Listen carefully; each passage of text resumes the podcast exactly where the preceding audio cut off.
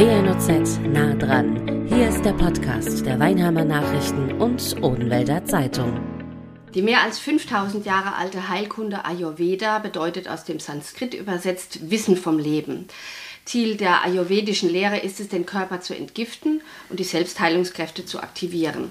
Dazu gehört auch ganz besonders eine gesunde Ernährung.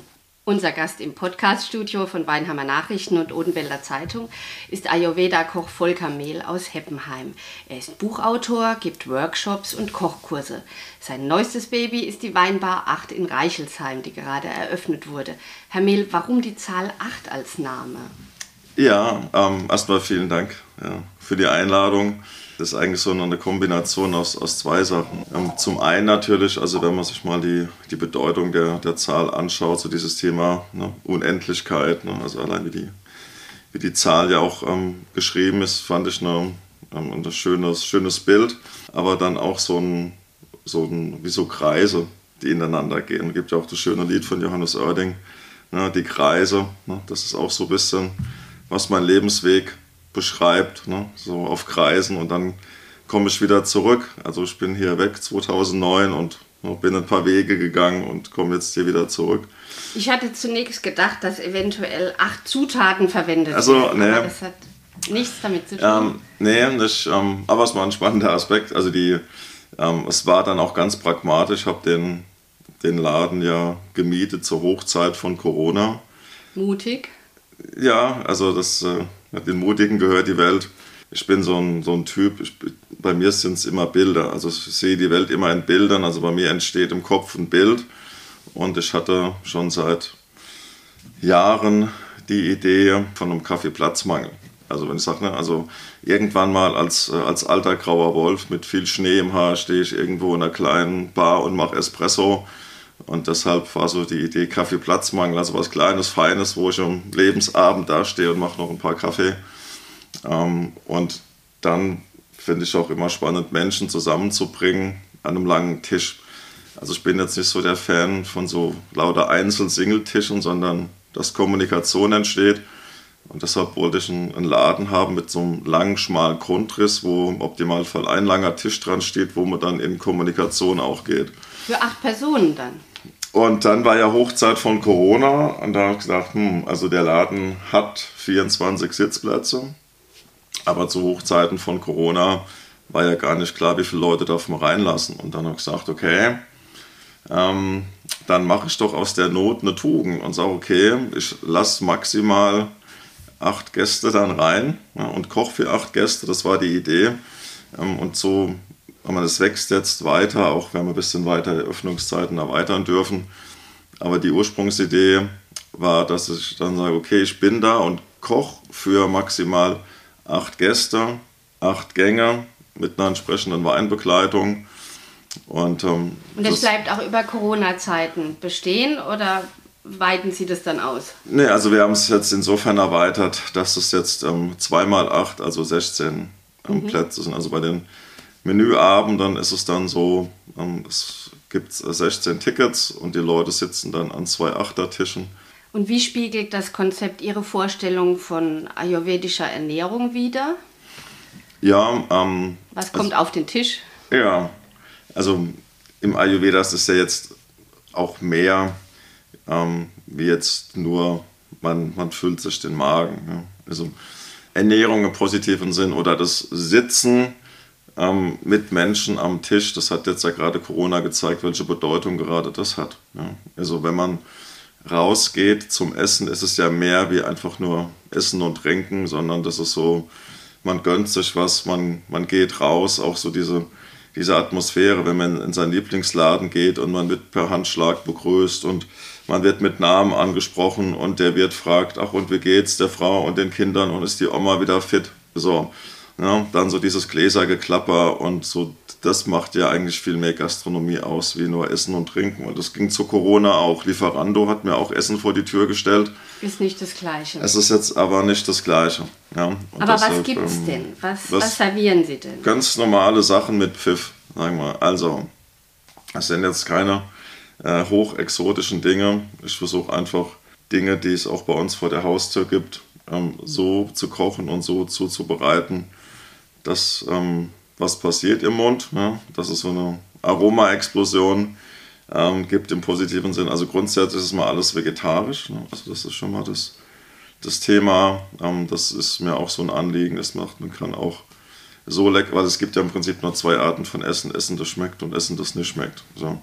Ähm, und dann sind es ganz ähm, einfache Zutaten, also Brokkoli zum Beispiel, den ich dann äh, in der Pfanne in einem schönen Öl anbrate. Dann kommt ein bisschen ähm, Chili, Knoblauch kommt dazu, ein paar Mandeln, dann äh, kommt es auf einen äh, Süßkartoffelstampf, wo ein bisschen Granatapfelsirup ähm, draufkommt oder so eine Variante von Ceviche kennt man ja mit Fisch. Klassisch, ich mache das halt mit Gemüse. Also wende die Technik an, mache das eben dann nur mit Gemüse und das kommt dann auf so einen kleinen Chip mit Erbsen. Aber die Erbsen wird sich dann äh, mit Wasabi, das ist so ein bisschen ähm, das Ding. Ich bin Fan auch von, von asiatisch-japanischer Küche.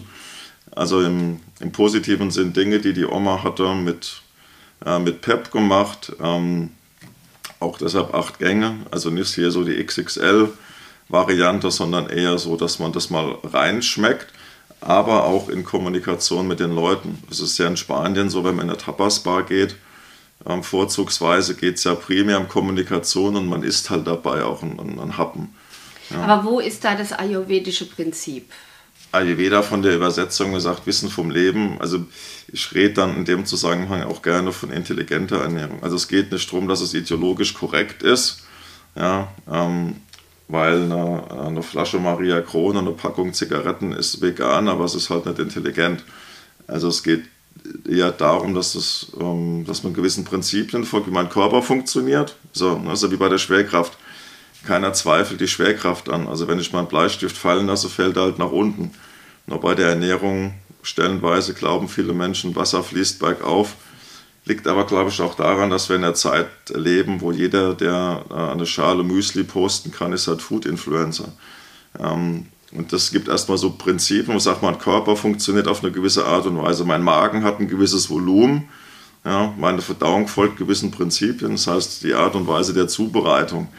Ähm, deshalb auch eher so kleinere Gänge, also nicht so die riesen Eimer voll, weil man im Ayurveda sagt, intelligenterweise pro Mahlzeit eigentlich nur das zu essen, was in beide Handflächen passt. Also wie, eine, wie so eine Schale. Das Prinzip ist ein paar tausend Jahre alt, wird jetzt total gehypt. Wir nennen das Ding halt nur Intervallfasten. So.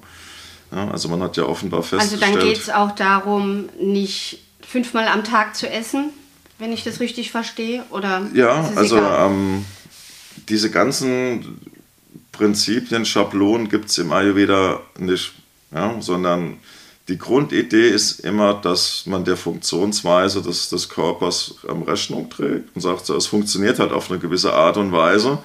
Ähm, und deshalb kann man nicht sagen, fünfmal essen, wenn ich nur zweimal Hunger habe. Also was ja jetzt alle Studien der letzten Jahre bewiesen haben, ist, dass ein elementarer Schlüssel für Gesundheit und gesunde Ernährung eher weniger Essen ist. Das ist ja genau die Idee von Intervallfasten. Also zwei Mahlzeiten am Tag reichen uns völlig aus, weil wenn man sich die Welt da draußen anschaut, ganz pragmatisch, wir wohnen ja in einer Zeit, wo mehr Menschen an den Folgen von zu viel Essen sterben, als dass Menschen verhungern. Also es gab es ja noch nie in der, in der Geschichte der Welt. Ähm, jahrhundertelang sind Menschen verhungert, jetzt sterben Menschen eher an Folgen von zu viel Essen. Fettleibigkeit, ja. Genau, also so die, die, die, die, die sogenannten Wohlstands- und Zivilisationskrankheiten, die mit wachsendem, Zu oder mit wachsendem Wohlstand ähm, wächst aber auch offenbar die Waage.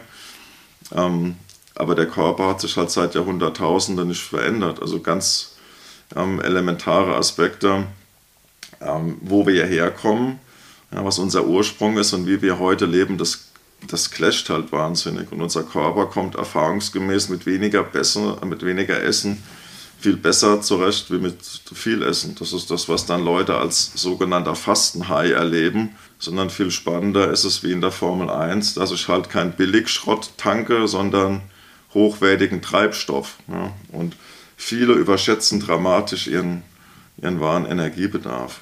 Essen Sie noch Fleisch? Ein bis zweimal im Jahr vielleicht. Okay. Ja, ähm, aber dann, dann ausgewählt und meistens bereite ich es dann auch selber zu oder gehe zu Freunden ähm, befreundeten Köchen, wo ich weiß, wo es herkommt und ähm, wer es macht. Ähm, aber auch da, dass es, ich bin grundsätzlich kein Fan von ideologischen Grabenkämpfen und wenn man mal so einen Blick in die Weltgeschichte wirft, es hat selten gut funktioniert, dass eine Gruppe von Menschen für sich in Anspruch genommen hat, besser zu sein wie eine andere Gruppe. Das clasht meistens. Also mir geht es in erster Linie um, um Respekt äh, vor der Schöpfung und Demut für das, äh, was man hat. Also das ist auch die DNA von, ähm, von Ayurveda. Und nur weil wir ein Handy in der Tasche haben, heißt das jetzt nicht, dass wir über den Dingen stehen, ähm, sondern wir sind, wir sind Teil davon. Und dass wir hier gerade bei uns leben dürfen, ist ein, ist ein Riesengeschenk. Und was gibt uns dann die Berechtigung, auch da über Leben und Tod zu herrschen, gerade wenn man weiß, emotionslos, dass ich kein, ähm, kein Fleisch brauche, um zu überleben. Aber Fleisch ist ein schönes Beispiel, wie emotionsgeladen diese, ähm, dieses Thema Ernährung ist. Da scheiden sich die Geister, ja. ja. Ja, gesund sein bedeutet ja aus ayurvedischer Sicht in Balance zu sein. Es hat ja nicht nur mit der ähm, Ernährung zu tun. Wie schaffe ich das, in Balance zu sein? Ja, Balance ist ein, so ein spannender Begriff, ähm, der auch immer mal so in der Alternativ- oder ESO-Szene, wie auch immer man das ähm, nennt, immer wieder auftaucht. So, was, was, heißt, denn, was heißt denn in Balance sein? Ähm, also ich bin großer ähm, Benediktiner-Fan und ähm, Benedikt schreibt ja schon vor 1500 Jahren übrigens auch über Intervallfasten. Ähm, also kleiner Tipp da draußen, wer eine schöne Lektüre sich mal zu Gemüte führen will zum Thema respektvolles Leben, Umgang mit sich, Umgang äh, mit Mitmenschen, kann ich sehr die Regel des heiligen Benedikt empfehlen, kostet 9,95, steht im Prinzip alles drin, was man für ein gutes Leben braucht. Ähm, und Benedikt beschreibt in der Einleitung einen ganz wichtigen ähm, Kern auch seiner Idee, das meint ist das Thema neige dein Ohr und höre. Also hinhören generell im Leben ist ein ganz wichtiger Aspekt auch auf sich. Ähm, oder wenn wir jetzt hier auch den Podcast machen, also hinhören im wahren Sinne, also dem anderen auch zuhören und nicht, wenn der andere schon redet, ne, habe ich schon die Antwort. Das ist ja ganz oft in Kommunikation, also auch bei mir.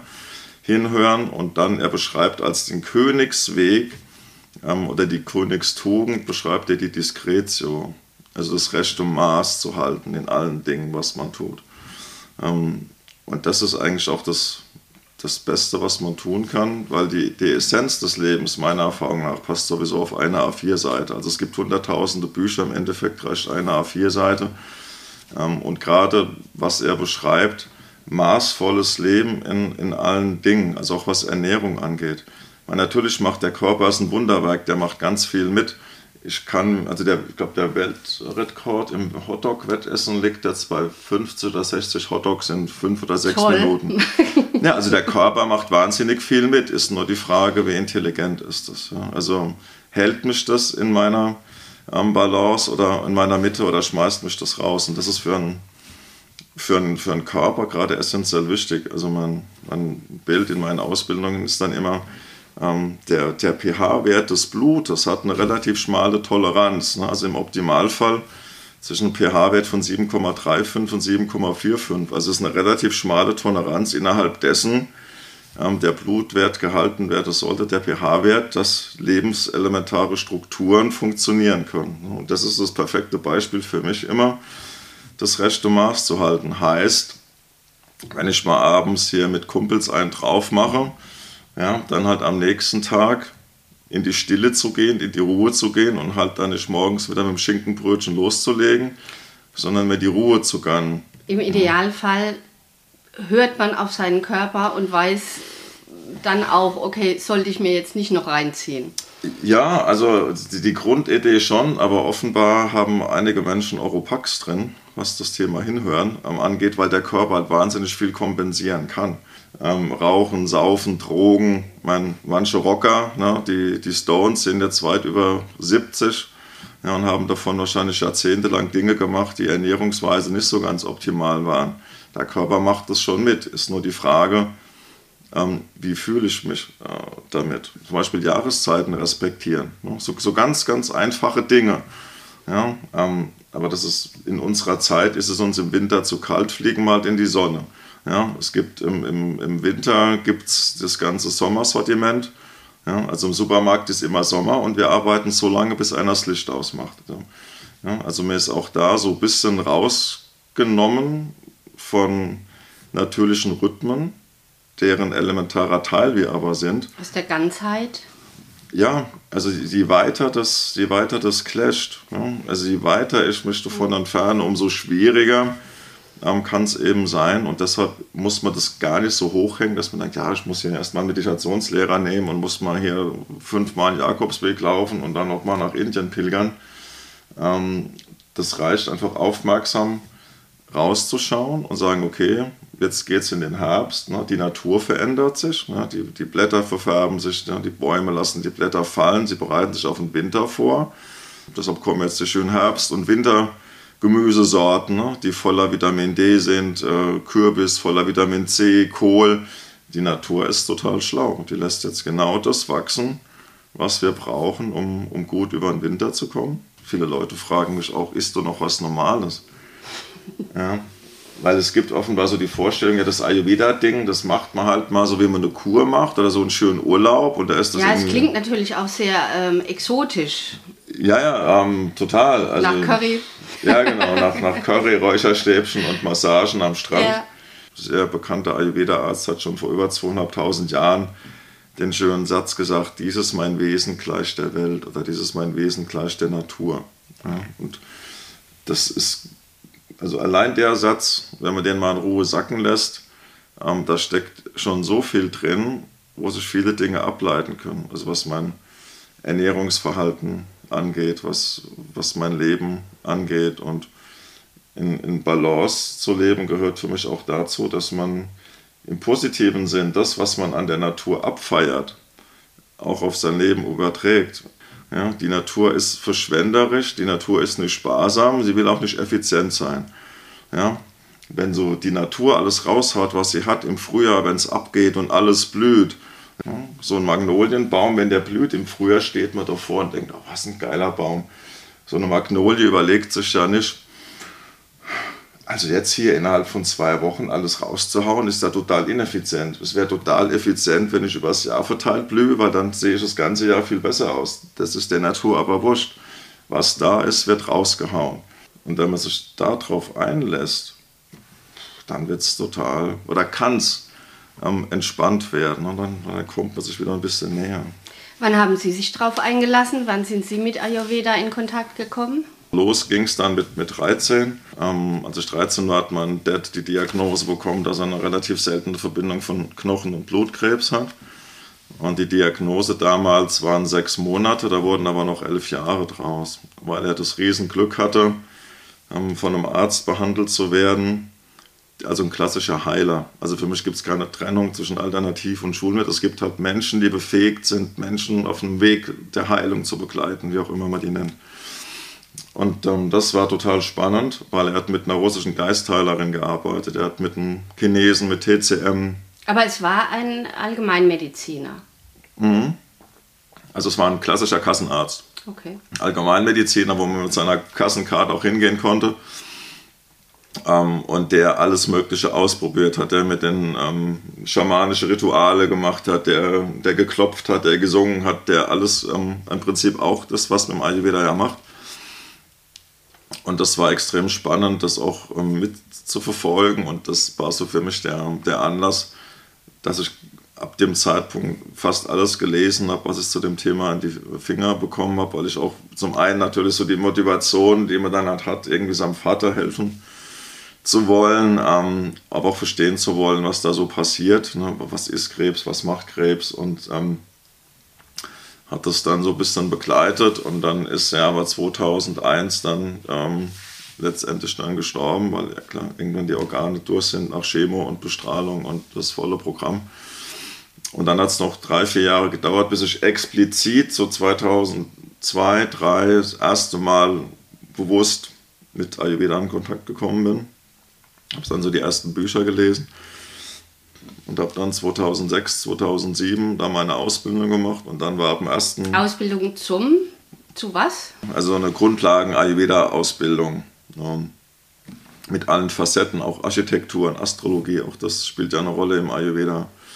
und habe nach dem ersten Wochenende gemerkt, das ist genau mein Ding. Und äh, habe dann, ja, komplett dann 2009 mein, mein altes Leben in Anführungszeichen, oder das, was schon immer drin steckt, habe ich quasi freien Lauf gelassen und bin dann eben weg ähm, aus Lorsch, wo mein, mein Elternhaus auch steht, wo die Mutter heute noch wohnt.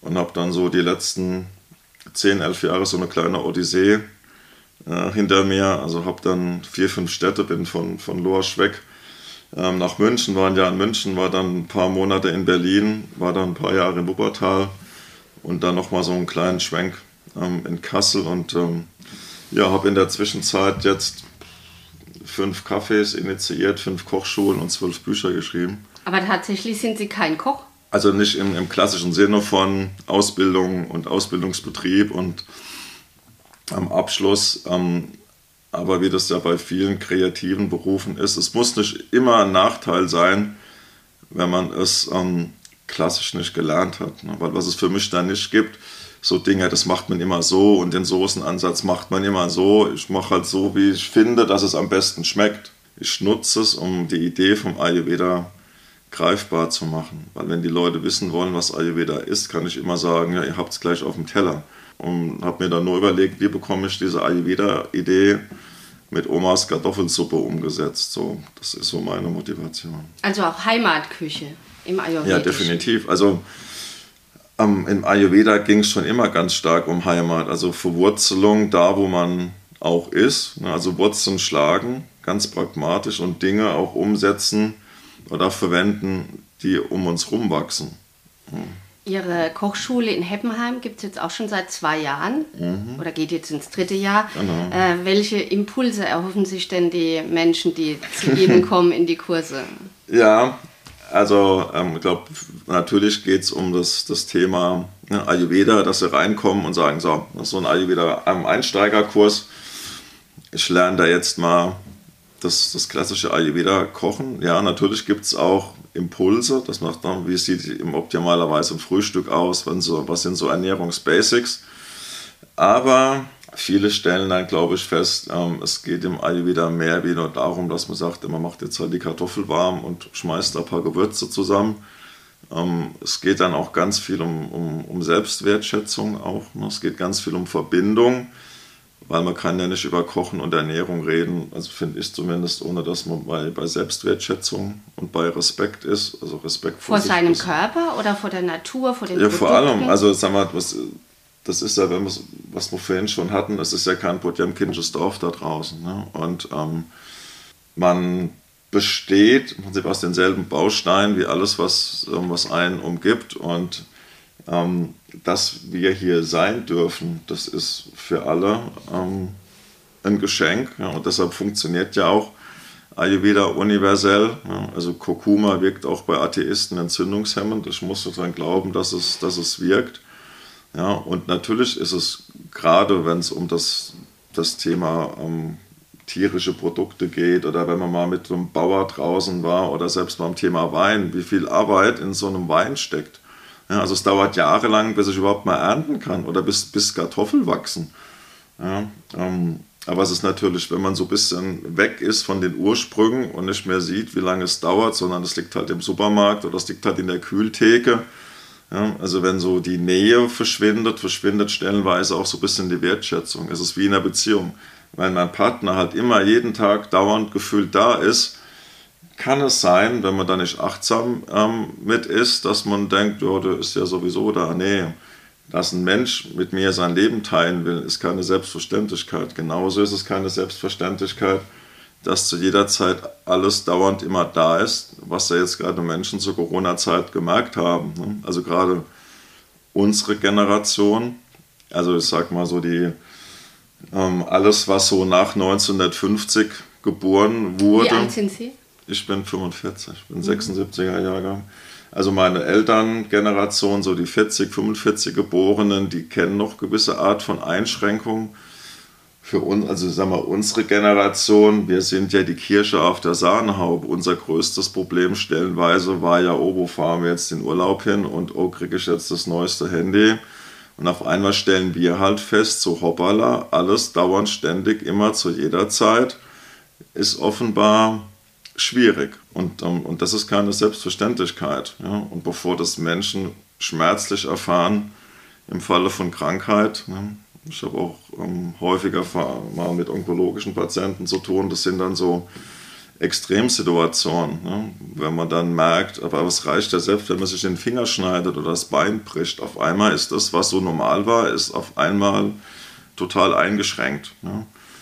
Und dafür ein bisschen achtsam zu sein und sich auch dafür mal zu bedanken, bei seinem Körper damit achtsam umzugehen, auch bei meinem Partner, der mich begleitet. Ja. Ähm, und das sind so die, die kleinen Dinge, die mich auch total in der Balance halten, ohne dass ich hier die riesen Aktionen vollführen muss.